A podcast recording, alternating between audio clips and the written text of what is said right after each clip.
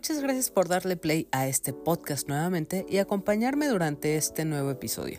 Yo soy Hila y con esto te doy la bienvenida al episodio 196 de La Opinión de Helado, un podcast sobre cine, series, anime y todo lo relacionado al mundo del entretenimiento, donde para esta ocasión y durante los siguientes minutos te estaré hablando de distintos temas como una película rusa que habla sobre la destrucción y catástrofes mundiales llamada 12 horas para el fin del mundo, de la super esperada adaptación del juego Five Nights at Freddy's, de la serie que habla sobre cómo fue toda la producción y creación de la saga de El Padrino, que está en Paramount, y por último, una cinta de terror en Netflix del director de Rec llamada Hermana Muerte. También espérate al, al, final porque hay noticias sobre cómo vamos a seguir adelante con este podcast.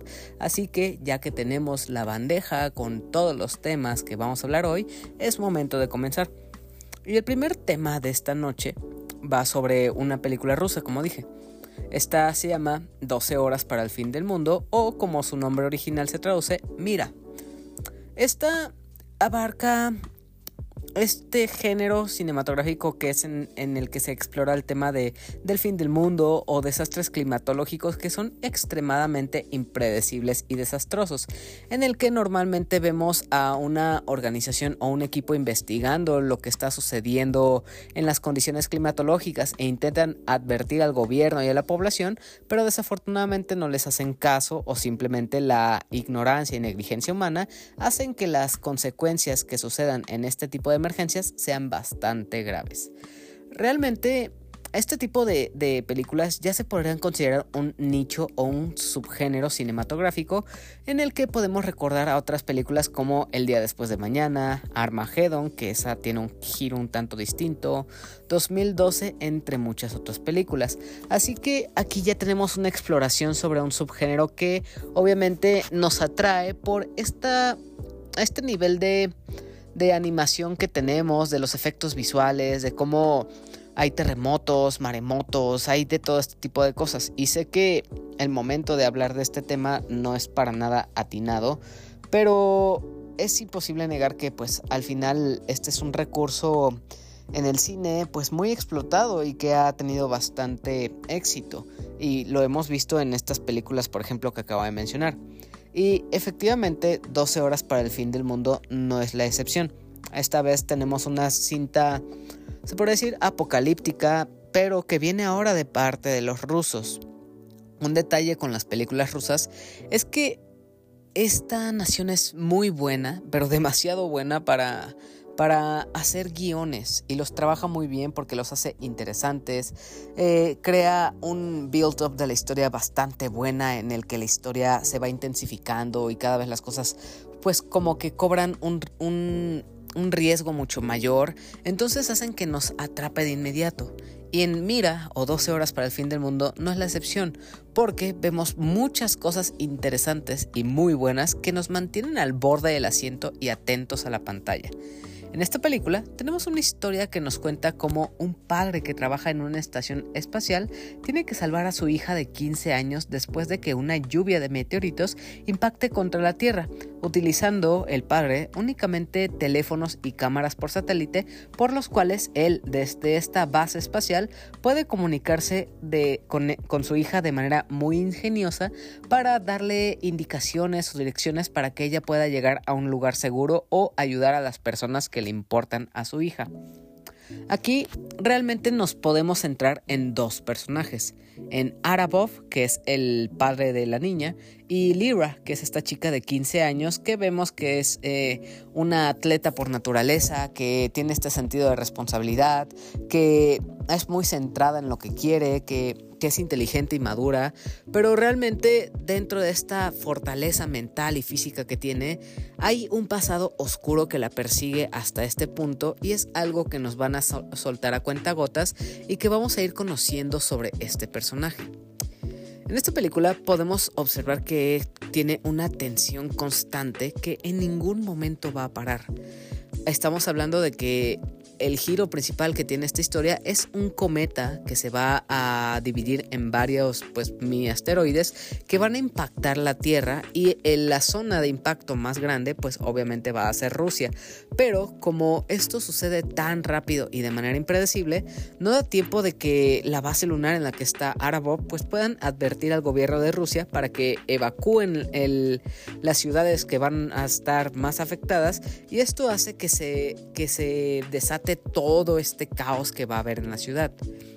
Y todo, todo este momento en el que sucede el impacto es algo que genera una tensión enorme y va escalando cada vez más.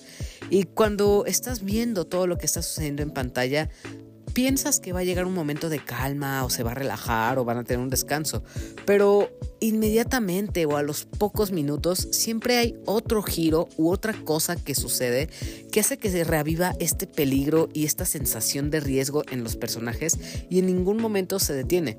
Son casi, son dos horas de hecho de película en la que vemos un metraje muy, muy rápido, lleno de adrenalina, en el que todo el tiempo nuestros personajes están intentando sobrevivir, de edificios cayéndose, este, cristales reventándose, accidentes automovilísticos. O sea, el caos que hay en esta situación es algo que no se detiene y está sucediendo por todas partes. No sabes ni a dónde mirar con todo lo que está sucediendo. Y como nuestros personajes están envueltos en toda esta situación, pues todo el tiempo estás preocupado de le va a caer un una piedra, va a explotar algo cerca de ella, le va a caer un cristal y la va a atravesar. Entonces es una cinta que nos hace muy partícipes de la acción y la adrenalina que tiene. Y además de toda esa tensión que tiene, creo que maneja muy bien esta relación entre Arabov y Lyra, ya que entre ellos dos es una relación que está fragmentada. Pero conforme van interactuando, conforme el padre va ayudando a su hija a escapar, como que se va fortaleciendo esta relación que llevaba mucho tiempo rota. Y de verdad que se logra generar este vínculo donde nosotros vamos aprendiendo qué fue lo que sucedió para que la relación entre padre e hija se rompiera y Lyra tuviera este cierto rencor o resentimiento hacia su padre, ya que desde un principio sabemos que lo quiere evitar, que no le gusta hablar con él, que, que no le gusta que, le que la llame. Entonces todo este tiempo se nos mantiene como este misterio de qué sucedió entre ellos dos, por qué hay tanto odio e incluso por qué tenemos este pasado con Lyra en el que vemos que la situación con el fuego le afecta.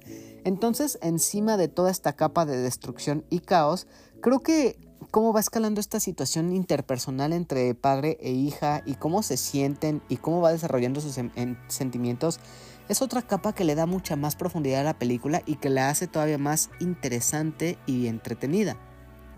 También, obviamente, dejando esto de lado y además de los personajes entrañables que tenemos, que no son solo esos dos protagonistas que acabo de mencionar, que por ejemplo está el chico que, se quiere ligar a Libra o su hermano pequeño, también tenemos obviamente esos momentos impresionantes y llenos de adrenalina, siendo uno de los momentos más destacables y más impresionantes de toda la cinta el primer impacto del cometa. Y esto es lo más sorprendente que se va a ver en esta pantalla.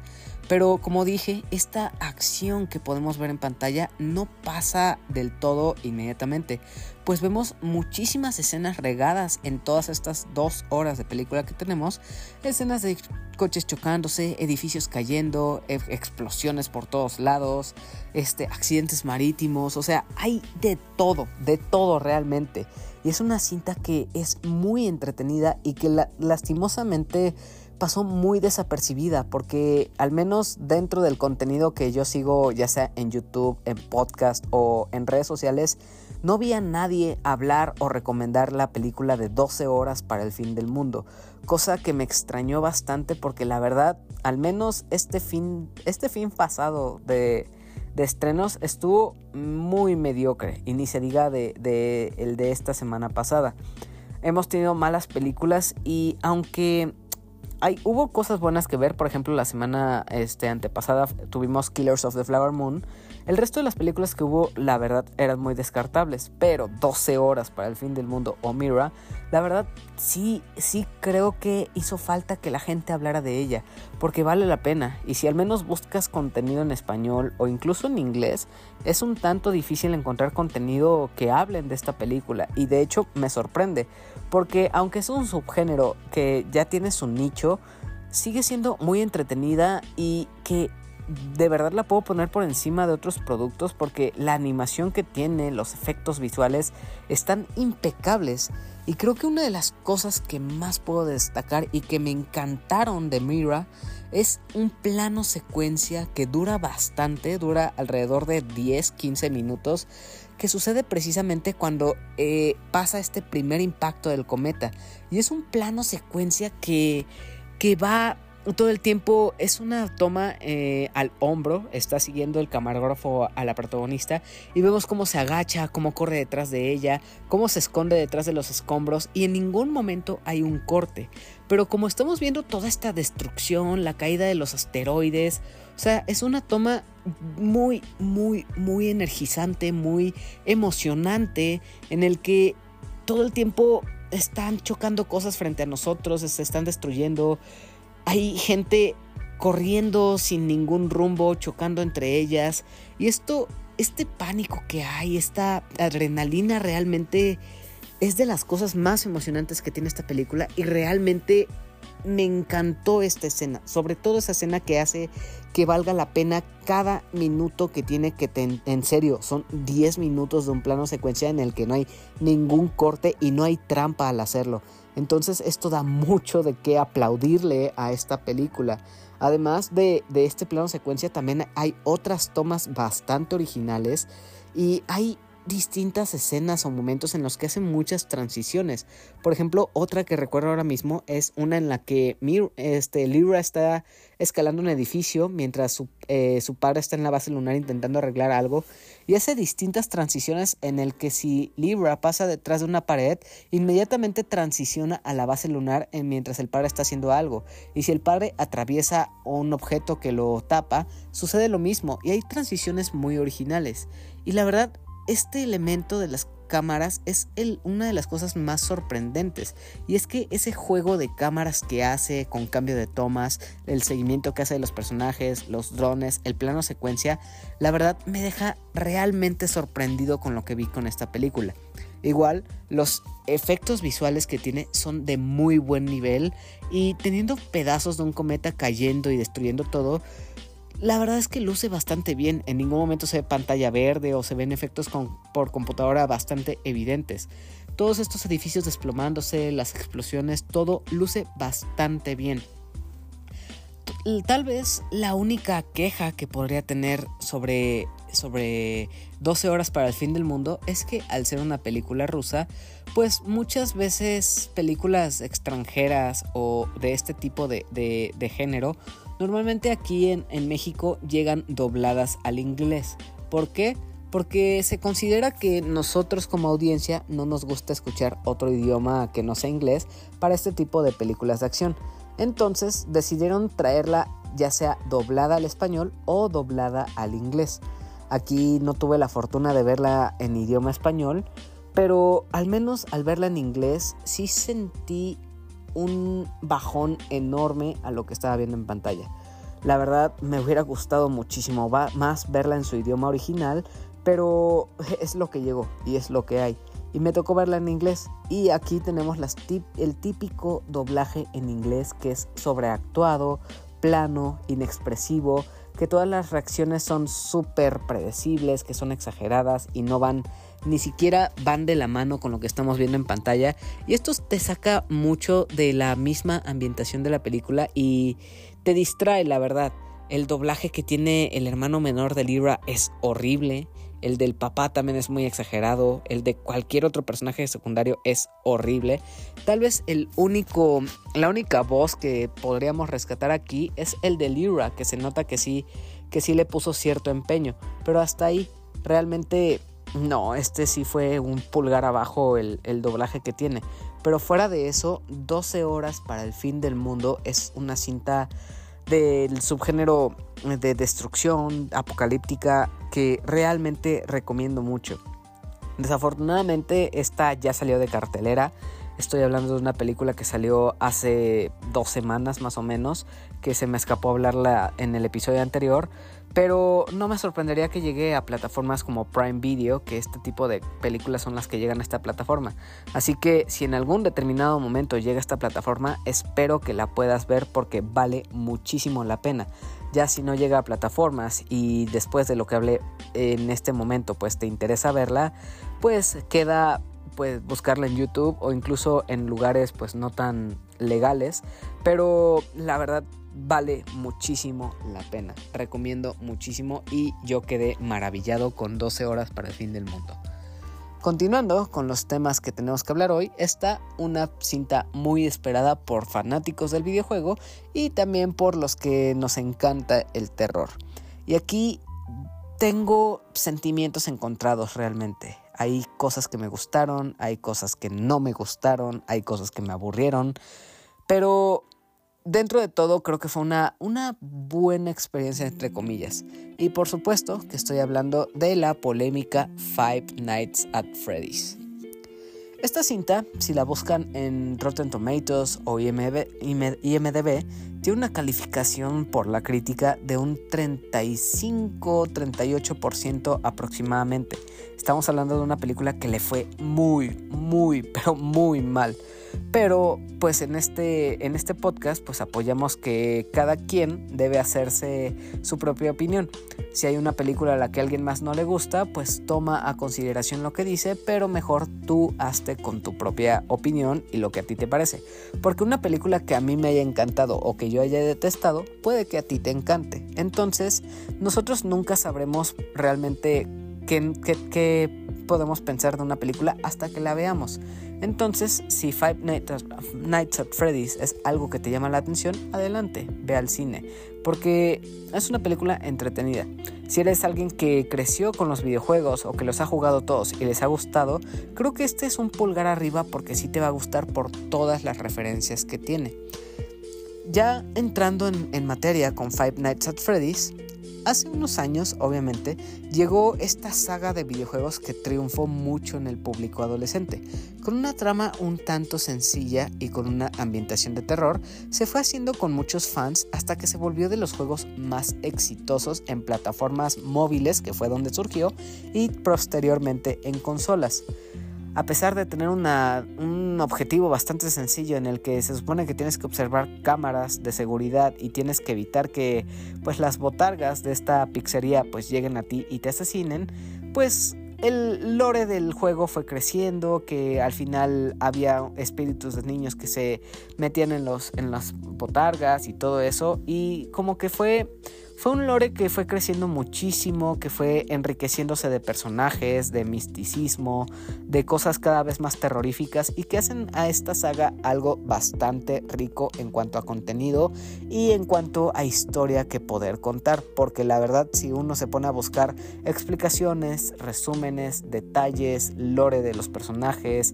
que hay detrás de todos ellos, hay un mundo enorme para descubrir y es algo que sí Sí, obviamente al considerar tan algo tan increíblemente grande, es muy difícil pues eh, que llegue a ser una buena adaptación del todo, teniendo nada más una duración de una hora con 50 minutos, que es lo que dura esta adaptación. Pero pues tratándose ya de la película, al parecer ha triunfado bastante entre los fanáticos del videojuego. Ahorita, yo siendo alguien completamente ajeno a la franquicia, te voy a contar mi opinión en cuanto a esta cinta.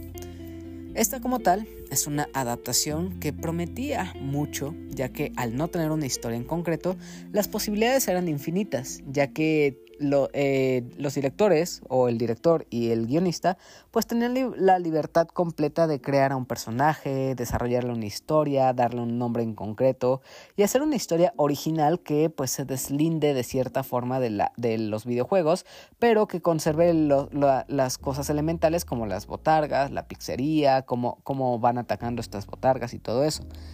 Estos animatrónicos más bien, no son botargas, lamento la confusión.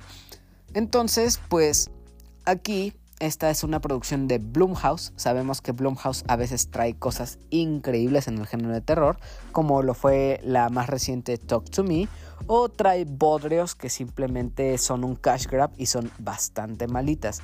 Entonces Blumhouse tiene sus aciertos y sus errores bastante grandes. Aquí nuevamente tenemos a, a, Blumhouse produciendo y un detalle antes de seguir que tengo que destacar es que si tú buscas una película de terror que te asuste o que la pases gritando, lleno, eh, que esté llena de jumpscares y cosas así, este no es el, típico, el, tipo de película que sea para ti, ya que Five Nights at Freddy's es un videojuego y además esta película también al, seguir el destino del videojuego está orientada o está siendo muy específica hacia un público infantil o menor de 13 años, que es el, el famoso PG-13 del videojuego y también esta película. Entonces, olvídate de ver cosas de gore, de asesinatos, de escenas muy gráficas, no vas a ver nada de esto pero sí vas a ver una, en una gran ambientación de terror y momentos un poco macabros, lo cual sí cumple bastante bien. Aquí la historia que tenemos es sigue a Mike, un guardia nocturno que tiene que sobrevivir cinco noches en una pizzería abandonada. La razón por la que entra a trabajar en esta pizzería es porque se encuentra en problemas económicos y pues debe de cierta forma comprobar que es un tutor pues capacitado para cuidar a su hermana menor, ya que ambos han perdido a sus dos padres y viven solos. Aquí el detalle es que la, la tía quiere quitarle a su hermana menor porque pues quiere cobrar la pensión alimenticia de, de, la niña. Entonces aquí vemos intereses económicos y es por eso que Mike pues quiere eh, seguir en este trabajo para ganar dinero y demostrarle al jurado que pues es, eh, es capaz de cuidar a su hermana. Conforme pasa cada noche aquí dentro de esta pizzería, los animatrónicos se van moviendo, van haciendo cosas raras, eh, hay gente que va desapareciendo y esto va llamando la atención de nuestro protagonista y una policía que se va a unir a él y que, le, que tiene mucho más que ver con los animatrónicos que lo que podríamos imaginar. Entonces, pues obviamente al ser Five Nights at Freddy's, aquí también en esta cinta, el Mike, el protagonista, tiene que sobrevivir estas cinco noches y evitar que le hagan daño a él, a la policía o incluso a su hermana menor. Entonces es una historia de supervivencia con un trasfondo bastante complejo sobre eh, una historia de secuestro, sobre un pasado oscuro con nuestros personajes. Aquí, algo que sí tengo que destacar es la buena actuación de Josh Hutcherson. Si no lo identificas, Josh Hutcherson es Pita de, de los Juegos del Hambre. Él es un muy buen personaje aquí. Y aquí interpreta a Mike, que es un personaje que de cierta forma está afligido por un pasado que lo persigue. ¿Cuál es este pasado? Que en su infancia, mientras estaba en un cierto campamento con su familia, pues su hermano fue secuestrado por un hombre misterioso y recurrentemente Mike tiene sueños en los que ve este día pasar una y otra vez.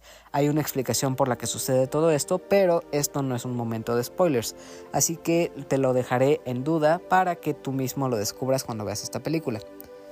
La verdad, conforme avanza la trama, esta cinta te deja varias preguntas sobre por qué, por ejemplo, Mike tiene esos sueños recurrentes sobre el secuestro de su hermano.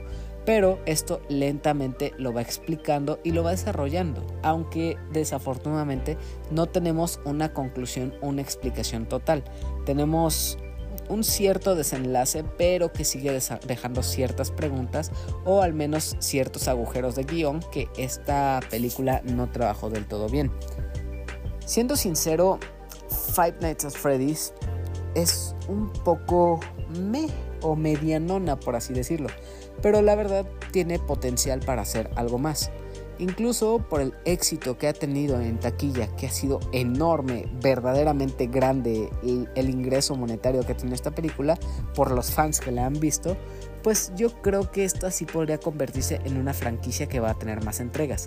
Quién sabe si más adelante veamos más sobre la continuación de esta historia, pero yo creo que con el éxito que ha tenido es suficiente. Sigo diciendo que es una historia medianamente entretenida porque como que no escala tanto la manera en la que debería ser el terror ni la historia secundaria que es la del secuestro del hermano.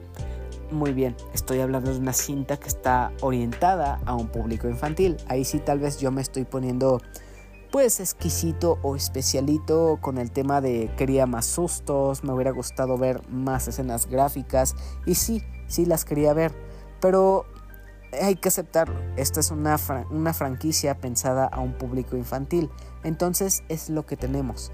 Dentro de los sustos o las escenas macabras que hay, cumple muy bien para un público infantil.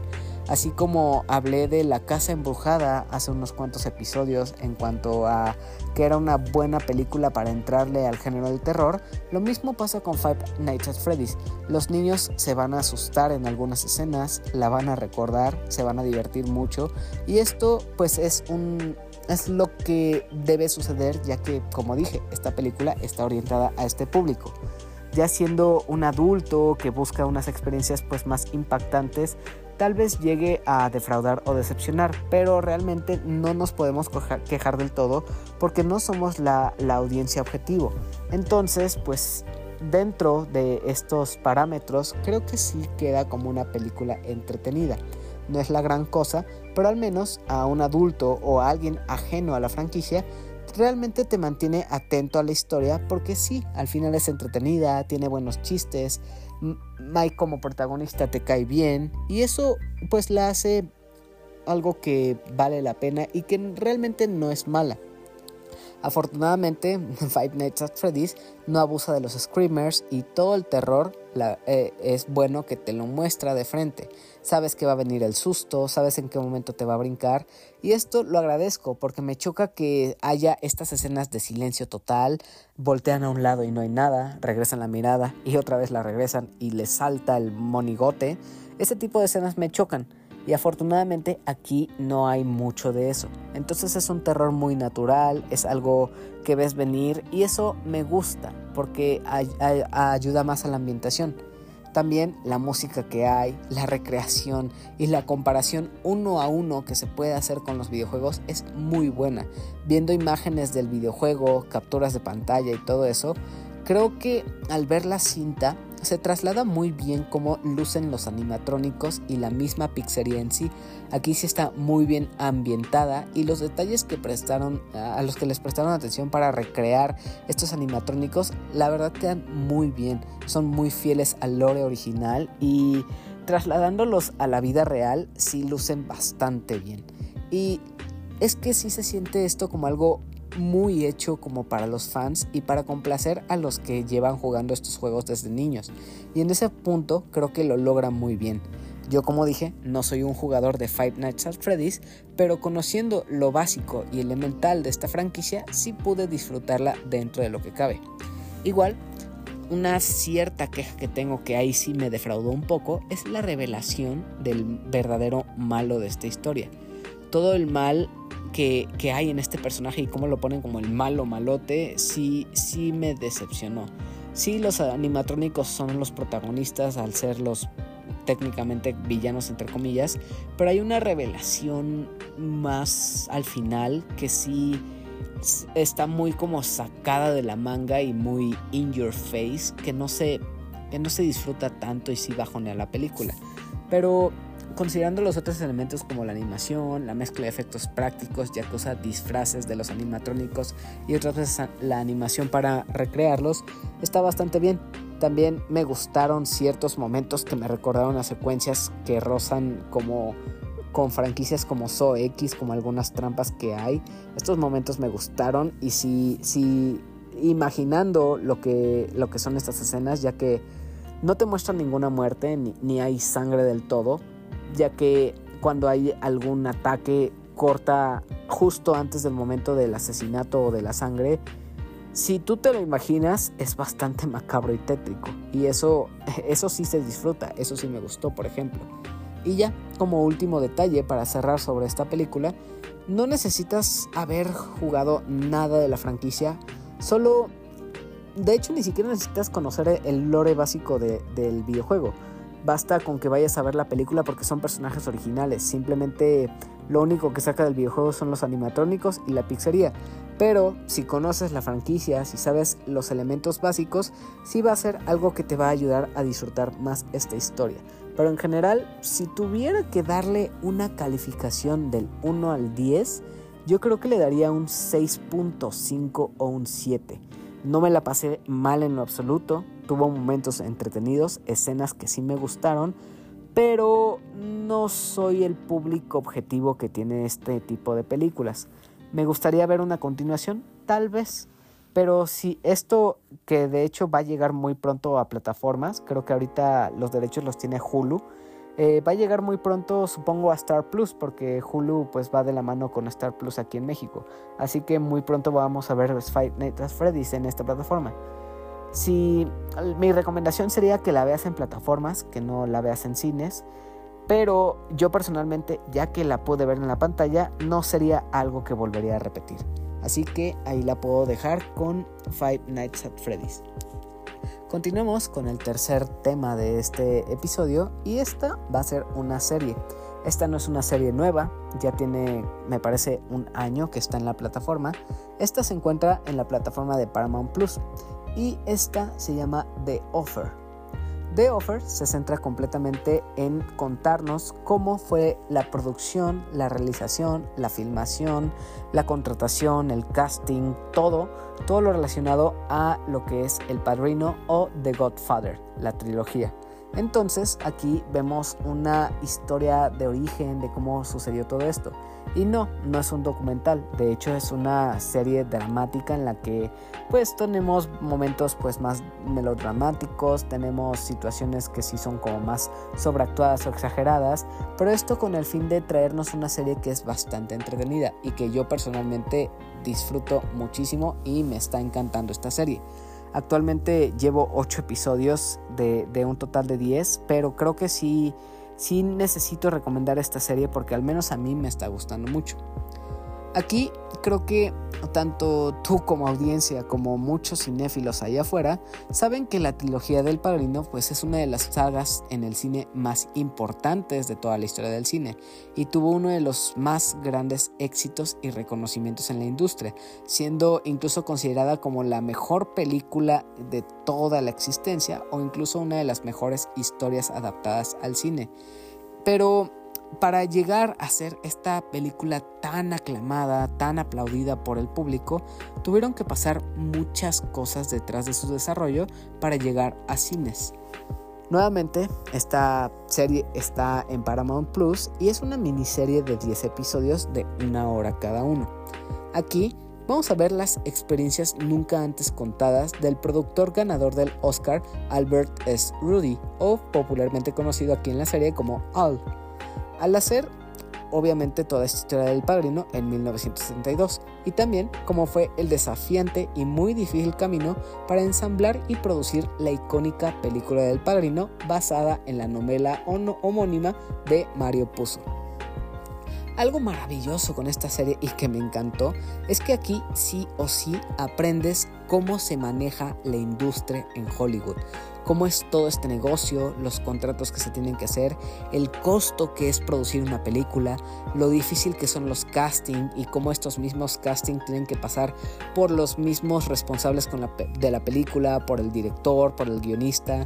Y después de pasar por el visto bueno de estos, tiene que pasar a los productores de la película o a los cabecillas de la misma pues casa productora que lo está haciendo en este caso Paramount, ya que aquí vemos que por ejemplo este Coppola y Puzo estaban contentos con ciertos actores, pero los mismos este cabecillas de, Paramount, los jefes, no estaban de acuerdo y querían hacer lo imposible para que se, para que se quedara, por ejemplo, Al Pacino como el mismo este, el mismo protagonista. Entonces vemos muchas contradicciones, muchos juegos de, negocios, incluso traiciones.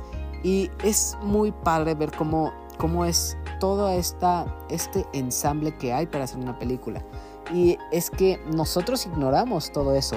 Nosotros vemos producido por tal persona, producido por tal casa como Paramount, como pues, este, Universal y todo esto, dirigido por tal. Nosotros vemos esos nombres grandes en pantalla, pero ignoramos todo lo que tuvieron que batallar.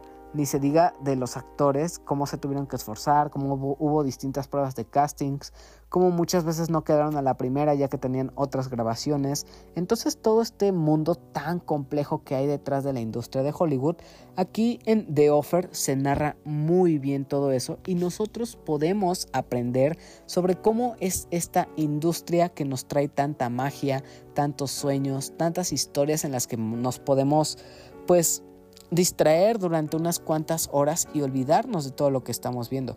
Porque al final eso es lo que hacen las productoras y las películas. Vendernos un sueño, una fantasía, un momento del que no queremos escapar y por unos cuantos minutos, unas cuantas horas, estamos en los zapatos de otra persona. En los zapatos de un mafioso, en los zapatos de un superhéroe. Estamos desde la perspectiva de alguien que luchó en la guerra. Entonces esta, esta esencia, esta este mensaje que nos quieren dejar las películas lo retrata muy bien The Offer y eso fue un mensaje que me gustó muchísimo. Fuera de este mensaje que nos deja, la historia en sí aquí se centra completamente en Al Rudy, pero también tenemos otros personajes que tienen bastante peso, como la secretaria de, de, Al y también, por ejemplo, este, ah, ¿cómo se llama? Este, ah, Francis Ford Coppola o también Mario Puzo. O sea, estos personajes como que son los más importantes y los vamos a ir conociendo a lo largo de los 10 episodios y nos vamos a encariñar muchísimo con ellos. Pero realmente todo, todo el protagonismo recae sin duda en este... En, Miles Teller interpretado, interpretando al Rudy. Aquí, obviamente, al ser este nuestro personaje protagónico, podemos ver el estrés y presiones que vivió este productor para poder crear eh, esta película, metiéndose hasta, hasta involuntariamente y de manera muy directa con el jefe Joe Colombo, que era en este momento el jefe de la, de la mafia italoamericana en Nueva York. También vemos cómo se mete en problemas con Frank Sinatra y también con los mismos jefes de Paramount y demás. Entonces sí vemos esta lucha que tiene como va perdiendo los estribos, cómo se va desesperando de que por momentos nada sale como él quiere, tiene que batallar bastante para conseguir los permisos, para que la mafia italiana le permita hacer esta película, porque en un principio los mismos italoamericanos estaban en contra de la producción del padrino, porque según pues romantizaba la vida de los mafiosos y era como escupirla en la cara a los italianos. Entonces había muchos problemas. También como Frank Sinatra se tomó muy a pecho que uno de los personajes dentro de la novela de, de, El Padrino pues decía, este soy yo y está hablando de mí. Entonces se lo tomó muy personal y hubo muchas personas y muchos momentos que, eh, que dentro de los intereses de los grandes de los grandes líderes pues estaba detener esta producción. Entonces ver lo difícil que fue producir una de las películas más importantes en la historia cinematográfica es algo realmente interesante. Y de la mano con estos personajes tan encantadores que te dije que tiene esta serie y los problemas que tiene, hacen que empaticemos mucho con ellos y realmente nos, nos maravillemos con ellos. Cada quien va a tener su favorito. Hay algunos que van a amar a Puzo, otros a Coppola, otros a Al, otros a la secretaria. O sea, hay personajes muy divertidos y hay de todos colores, sabores, de, todo. Con todo tipo de personalidades, con todo tipo de mentalidades. Y la variedad de actuaciones que hay es muy buena. Algunas son muy, este, muy conservadas, otras son muy sobreactuadas y es parte de lo que se quiere lograr al final con esta serie me gusta cómo se enfoca en cómo todos estos personajes al final quieren perseguir un sueño común y cómo hacen todo lo que pueden para conseguirlo cueste lo que cueste. Y también me encanta cómo pues, se puede ver que prestan atención al más mínimo detalle para hacerle justicia a la película y a esta franquicia, ya que también podemos ver guiños muy bonitos para los amantes de la saga del padrino, como el hecho de encontrar la casa donde se grabó originalmente la boda que vemos al principio de la película, o el parecido que hay de los actores que castearon para esta serie con los actores originales, como Marlon Brando, que es uno de los actores que vemos eh, interpretados en esta serie, luce muy bien y tiene momentos icónicos. De hecho, al actor y a las escenas en las que vemos a este intérprete de Marlon Brando están excelentes y son muy buenas. Incluso hay momentos en los que dices, se parece y es idéntico al Pacino. O también este Marlon Brando luce genial y luce muy bien. Y si conocen la historia del padrino y les gusta y son fanáticos o amantes, hay momentos que auténticamente, y lo digo porque a mí me pasó, te enchinan la piel. Y porque como vemos todo este recuento de las filmaciones, de las escenas, de los lugares en los que hay, si has visto la trilogía del padrino, eh, vas a disfrutar muchísimo esta serie. Porque vas a estar comparando lo que sucede en la serie con los momentos de la filmación de la película. Dices, yo ya sé cómo pasa esto, esta escena va de esta manera, cómo van a entrar los actores y todo esto lo vas a comparar con la serie y cómo, cómo la misma serie a lo largo de estos episodios hace estos guiños, estas referencias.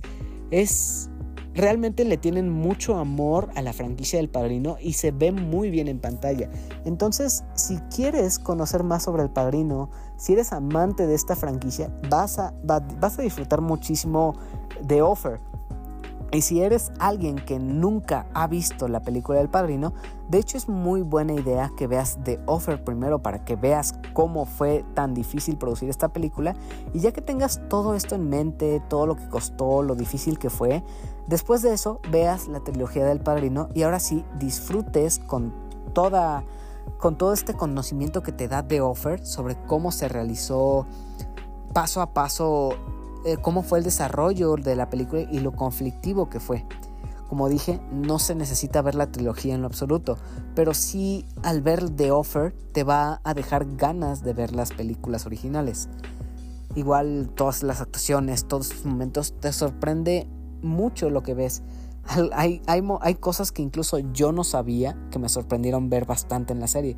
Por ejemplo, esta relación directa que hay con de Al con la mafia, que realmente tuvo que meterse e involucrarse con los italoamericanos para producir esta película y esto fue algo que no me lo esperaba del todo. Y todo esto que vemos es realmente una bola de nieve que incluye a la mafia, a criminales, a grandes productoras y otras más. Y ver cómo esto se va desenfrenando, cómo cada vez es más difícil producir esta cinta es lo que te mantiene interesado en sus 10 episodios y cómo está tan bien producida, todos esos guiños y referencias, es algo que sí, de verdad, es muy, muy bueno. Como dije, eh, The Offer, con sus 10 episodios y siendo estos los únicos que habrá, la puedes encontrar en Paramount Plus, así que espero puedas verla. Ya dejando este tema de lado, pasemos al último de esta noche, que es Hermana Muerte en Netflix. Si conoces al director Paco Plaza, o no te suena en lo absoluto, este director lo conocemos por cintas como La posesión de Verónica, la saga de Wreck, esa de los zombies en española, también La abuela, entre otras películas de terror. Aquí, en Hermana Muerte, se podría decir que vemos lo que sería la precuela de La posesión de Verónica, que por cierto también está en Netflix. Esta de Hermana Muerte es relata los eventos de una monja que vemos en la cinta de Verónica, pero que es una historia completamente spin-off que, no, que realmente no necesitas ver en absoluto Verónica. Esta, esta de Hermana Muerte está ambientada en la década de los años 40, precisamente en la posguerra. Aquí podemos ver que la historia que nos cuenta es de que tras una infancia marcada por un milagro en el que se creía que Narcisa, la protagonista, era una santa y tiene poderes especiales, ella deja esto atrás después de 10 años y decide ingresar como novicia y empieza a enseñar a niñas en un antiguo convento, pero pronto eventos misteriosos empiezan a suceder y que indican que hay una presencia sobrenatural que está acechando y aterrorizando a las niñas donde, que hay en este convento. Aquí es donde Narcisa descubrirá si realmente ella, al ser considerada una santa, puede enfrentar a este mal que se le presenta en este convento. La verdad, al ser esta una obra de Paco Plaza, uno espera bastante al, al, habernos traído cosas como Wreck, que es una excelente película sobre zombies, que es muy, muy entretenida de ver. De hecho, me gustaría volver a ver la primera nuevamente porque en su momento me causó bastante miedo y me gustó bastante, aunque ya sabemos en qué se convirtió esa franquicia con la tercera que fue la boda y la cuarta que fue en este, en este barco casi submarino. Eh, ese es otro tema de Rec, ya, ya hablaremos de eso en otra ocasión. Pero al tener a este director que, nos ha traído este tipo de películas, obviamente pues se puede decir que tiene un pedigree o, o más bien pues ciertos proyectos que hablan o respaldan su trabajo. En Hermana Muerte tenía ciertas altas expectativas sobre qué iba a ver, sobre iba, iba a ser una buena película de terror centrado en la religión, que iba a tener buenos sustos, una buena historia, pero la verdad no fue así. Terminé algo decepcionado de Hermana Muerte. No sé si porque esperaba mucho de ella, si porque eh, idolatraba un poco más el trabajo de Paco Plaza, pero mm, la verdad no me gustó tanto Hermana Muerte. De hecho, puedo decir que es un tanto aburrida. Y eso que no es una cinta tan larga. Esta tiene una duración de una hora y media. Y esa hora y media me pareció un poco cansada, aburrida. Sentí que no sucedía nada en lo absoluto y eh, me terminó decepcionando. Hermana Muerte sí tiene sus cosas buenas, por ejemplo, las actuaciones están bien, Narcisa, la protagonista de esta historia, eh, te cae muy bien y algo que me gustó mucho de esta actriz es que en las distintas escenas que hay y esos primeros planos que hace a sus miradas, a sus gestos, realmente ella te transmite mucho miedo con las caras de susto que tiene y sus reacciones a las situaciones paranormales que está viviendo.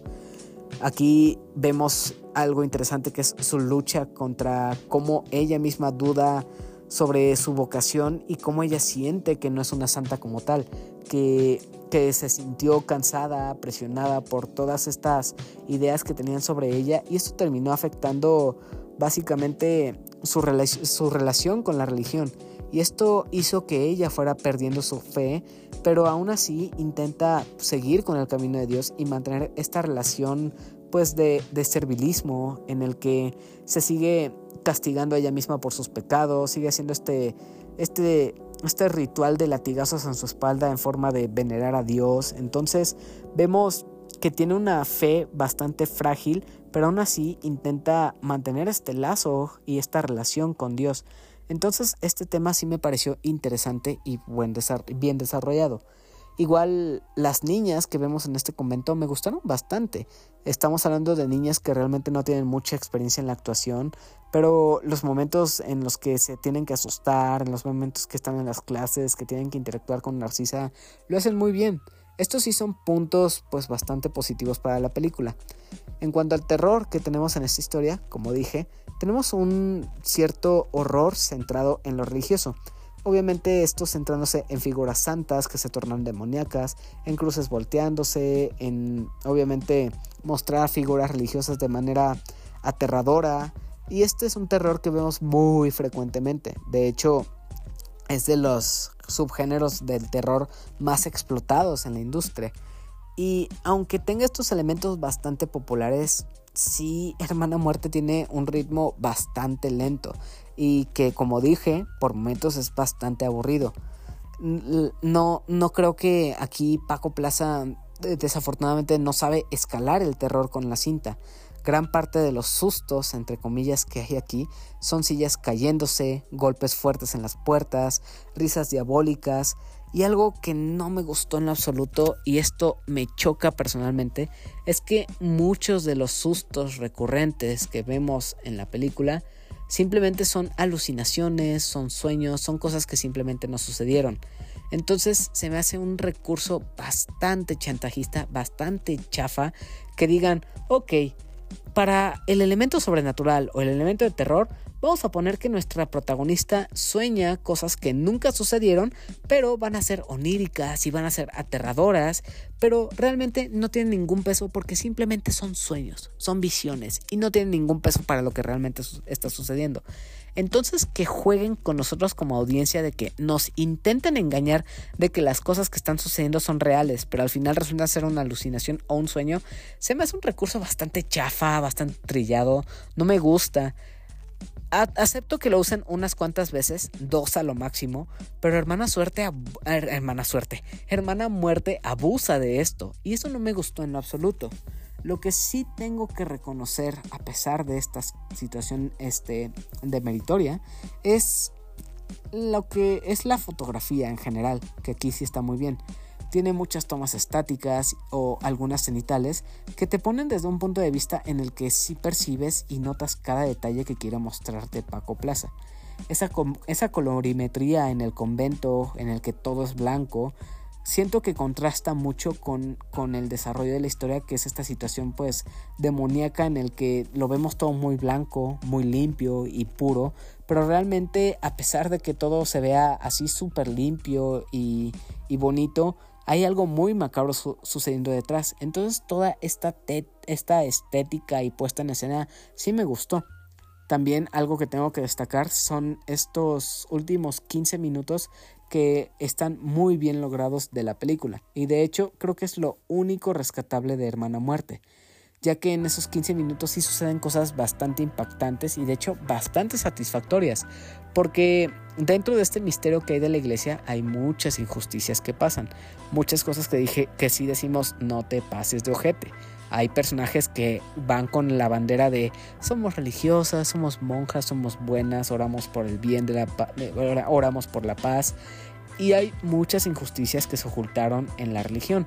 Entonces, ese final que tiene esos últimos 15 minutos son bastante satisfactorios. Sí me gustó ver este castigo divino que hay, irónicamente, sobre algunas situaciones que pasan en esta película y cómo muestra esta este terror, este simbolismo y las imágenes que muestran, eso sí me gustó.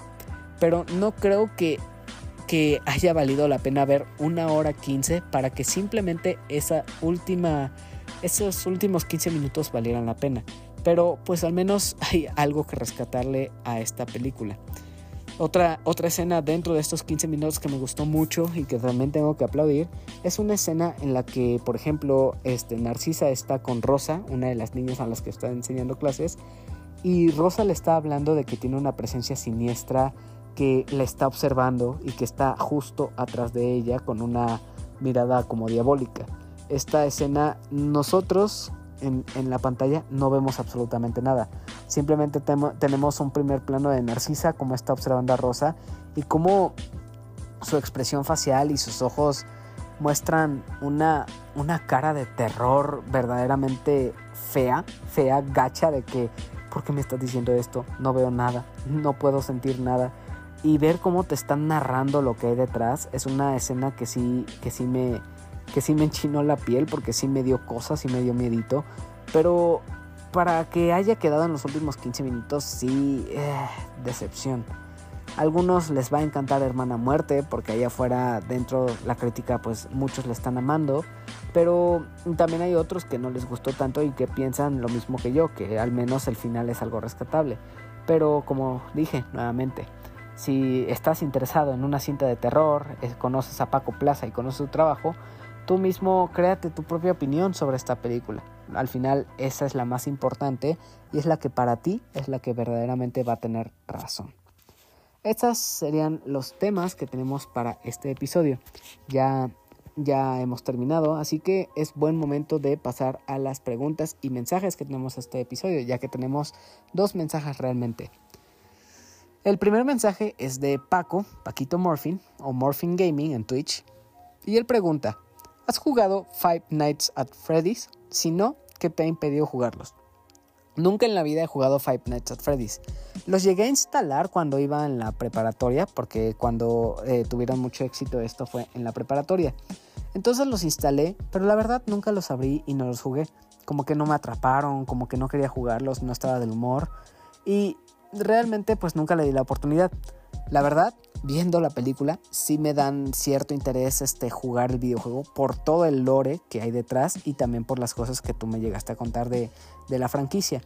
Pero afortunadamente algunos, creo que los primeros juegos son gratuitos, así que es buen momento para entrarle. Realmente no tengo ninguna excusa porque no, no hay ningún impedimento que haya dicho, no, pues no puedo jugarlos y no, no voy a hacerlo porque, porque no puedo, porque cuestan caros o algo por el estilo. No, al contrario, simplemente no, no han sido de mi interés hasta ahora pero pues viendo la película, igual y sí les doy un intento. Ya veré más adelante si hablo sobre estos videojuegos en este podcast. Pero por el momento no lo he jugado. En cuanto a la película, pues sí, sí me dio cierto interés.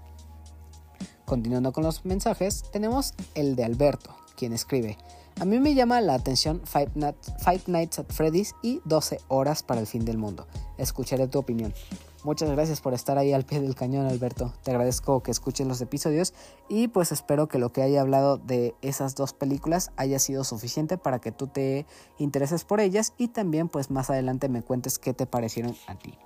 Esas fueron todas las preguntas y ya que estamos aquí, pasamos directamente a los saludos tradicionales de cada episodio. Saludos y abrazos para Aline, también para Elenita Bustamante que pide su saludo con sabor a pan de muerto con chocolatito caliente. Ay, que ni me digas, a mí me tocó hoy tragarme mi pan de muerto y ah, qué delicia. Soy fan, amo esta temporada definitivamente. Continuando, saludos a Javier Castañeda, a Salma Jiménez, a Daily Pineda, a Mauricio Garduño, a Soy la Marmota, a Sabo y The Firesoul, a Paquito, a Abraham, Emiliano, Saikito, Yori y Ares, a Sejim de A la Aventura, a Mike Santana y Juan Su de Fugitivos Podcast, a Lex, Rob, Ingenierillo, Eddie y Samper, a Bunny y a Alberto, a César o señor Escroto y a todo el equipo de Dream Match, a Burning Hunt, a Daggett de la presa de Daggett, a Miguel y Ramiro de Para Dormir Después Podcast, a Cadasco y a Ryunjun, a Andy, a El Bicho, a Adam del Podcast Beta, a Guillermo el Gostable, a Omar Mosqueda, a Mr. Suki y por último a Rol, Tito y Manu del Bolo Bancast. Igual, como tradición de cada episodio, te invito a que escuches otros podcast amigos como lo son el Podcast Beta, Bolo Bancast, Showtime Podcast, Dream Match, A la Aventura, Susurros del Inframundo, Fugitivos Podcast, Filme, Tinta y Sangre y estos serían todos. Recuerda que me gustaría mucho saber tu opinión sobre qué te ha parecido este episodio, si te gustaron los temas de los que hablé el día de hoy, si tú ya viste esas películas o la serie que te han, parecido, para que yo sepa si estos temas de los que estoy hablando este, te, te, te han gustado y así pues ir haciendo distintas escaletas semana a semana con temas que puedan ser de tu interés. Igual, no olvides seguir a este podcast en las distintas plataformas que hay, como Apple Podcast, Spotify, Anchor o Podcasters, iBox o incluso YouTube. También en redes sociales, no olvides seguirme como arroba heladito, donde estoy más activo en Twitter, o arroba opinión de helado, pero principalmente en la de heladito. Esto es arroba e l a h d i t o. Si no me encuentras en las plataformas de audio o las redes sociales, aquí abajo en la descripción de este episodio hay un enlace que te redirigirá a donde están todas estos, estas páginas. Así que no hay pierde para que puedas seguirme. Igual, pues este hay un anuncio que tengo que hacer. Ya terminó Spooktubre, que fue el especial de terror. Espero que lo hayas podido escuchar en la plataforma de Spotify. Durante un tiempo, no sé cuánto vaya a ser, este, me voy a dar un cierto descanso o unas pequeñas vacaciones. Con vacaciones no me refiero a que voy a dejar de hacer el podcast. Eh, voy a dar un descanso, voy a revalorizar lo que hago con este podcast. No, no lo voy a dejar de hacer en absoluto. Lo que voy a hacer es que voy a dejar estos, estos episodios que son de varios temas una vez a la semana. Ya no va a haber dos episodios a la semana. Si, recuerdas, era un especial con un, episodio con varios temas y otro dedicado a una película en concreto. El que voy a, descansar tantito es en el que hago un episodio dedicado a una película en especial. Igual y después lo retomo, no sé cuándo lo voy a hacer, pero por el momento me quiero dar un descanso ya que me toma mucho trabajo pues hacer los guiones y esto emocionalmente pues como que me llega a saturar, como que me cansa, como que lo siento como laborioso y llega un, un, burnout de cierta forma. Entonces quiero tomar un descanso. Así que de momento seguiremos con un episodio a la semana y van a ser estos en los que hay muchos temas. Así que no te preocupes, habrá contenido todas las semanas. Estamos todavía camino a los 200 episodios, pero ahora pues va a ser una vez a la semana. Así que espero sigas acompañándome y que estos episodios que al parecer han gustado mucho y han gustado más que los otros eh, dedicados especiales, pues eh, ayuden a que pues luego que no sientas que sean muchos episodios, que sientes que te estés quedando atrás. Entonces el hecho de que pues haya uno a la semana va a hacer a que pues te des más tiempo para escucharlo, para que yo también me dé un descanso y no me sienta como tan saturado con hacer este podcast. Entonces, pues es como un pequeño descanso para mí. Así que muchas gracias por acompañarme durante estos ya 196 episodios. Estamos a punto de los 200 y muchas gracias por llegar al final de este episodio. Así que ahora sí, con esto me puedo ir despidiendo. Recuerda, sea una buena persona, persigue tus sueños y apunta al futuro que tú deseas. Adiós y hasta la próxima. Bye.